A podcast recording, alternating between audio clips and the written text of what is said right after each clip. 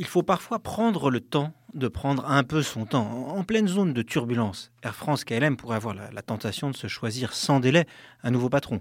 Mais plus que le nom du capitaine, c'est le plan de vol qui compte.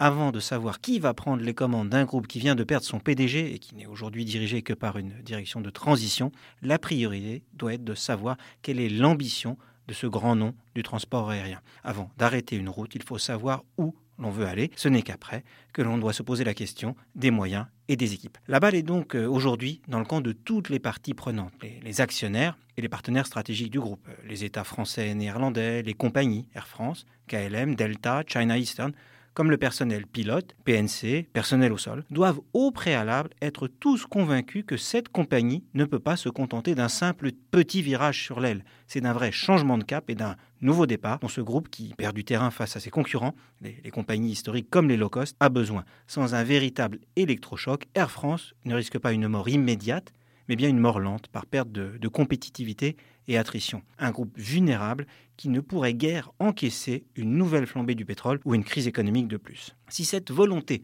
d'aggiornamento impliquant des efforts de chacun n'arrive pas à être partagée, en particulier par une partie des pilotes qui ont l'air de, penser que l'heure n'est pas si grave, bah, ce groupe n'a aucune chance de se relever réellement.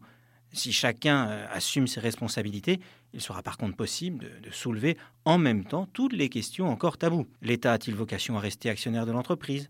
Transavia ne doit-elle pas devenir une véritable low cost dont les moyens ne seraient pas limités? Le salaire du PDG doit-il être euh, encadré? Les compagnies actionnaires comme Delta et China Eastern ne pourraient-elles pas grimper encore un peu plus au capital de la compagnie? Les conventions collectives ne devraient-elles pas être totalement remises à plat? Et puis les taxes sur les hauts salaires ne devrait-il pas aussi euh, être un peu plafonné pour permettre aux pilotes d'Air France d'être plus compétitifs?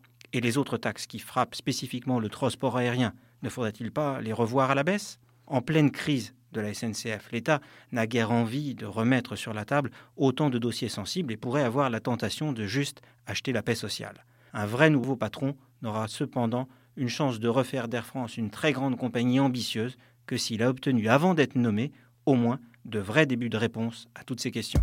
Retrouvez tous les podcasts des échos sur votre application de podcast préférée ou sur leséchos.fr.